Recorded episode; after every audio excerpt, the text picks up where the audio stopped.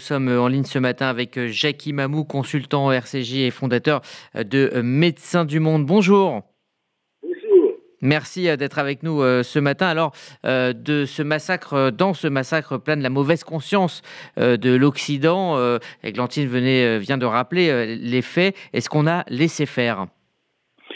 Bah, D'une certaine manière, oui, on a laissé faire, hein, évidemment, hein, mais il y avait une grande montée euh, dans toute cette région des Balkans euh, du nationalisme et un nationalisme euh, violent qui fait que dans ces populations qui étaient enchevêtrées sur un petit territoire, toute la, la haine nationaliste a fait qu'il fallait obtenir des, par la purification ethnique, c'est-à-dire par la violence, euh, une des États qui soient euh, ou des entités qui soient euh, ethniquement homogènes.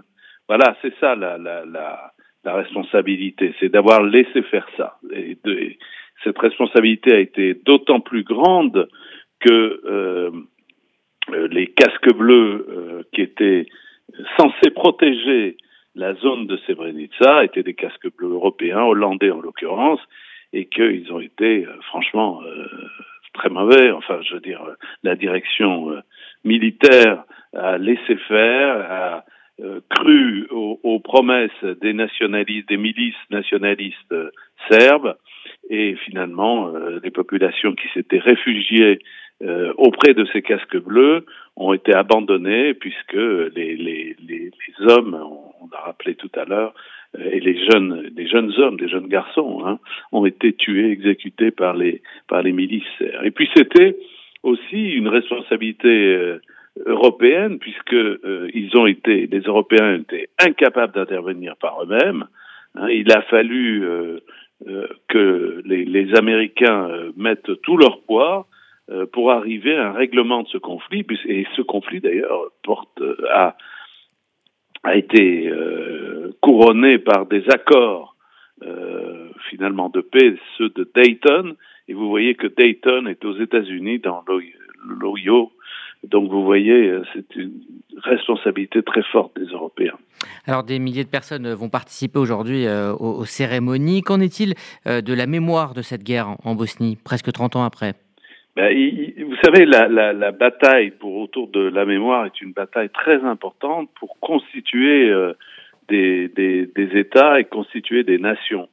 Euh, donc, en fait, il y a ce souvenir terrible de ce que des voisins euh, qui jusqu'à maintenant vivaient pacifiquement hein, euh, s'entretuent et, fassent subir euh, des exactions terribles à à d'autres gens qui, qui vivaient euh, dans leur proximité.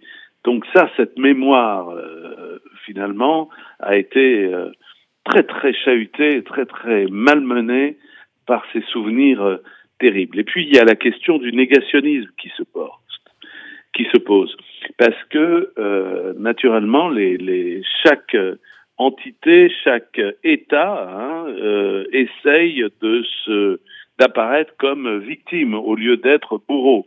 Et donc, en particulier, les, les, les Serbes de la République euh, autonome euh, de, de Bosnie, c'est-à-dire euh, euh, ce qui constitue la Bosnie-Herzégovine avec la, avec la fédération euh, bosniaque également, euh, eux essayent de se dédouaner de leur responsabilité très forte dans les massacres qui ont eu lieu. Et donc, il y a toute une bataille autour des manuels scolaires notamment et des commémorations qui fait que les uns et les autres encore ont une mémoire différente, remettent en question, euh, par exemple, ce qui avait été conclu par la justice internationale, à savoir un crime de génocide, euh, donc qui est très contesté. Et vous voyez qu'autour de la mémoire, comme dans beaucoup d'autres conflits, hein, euh, c'est une continuation d'une certaine manière de la guerre qui, qui se prolonge.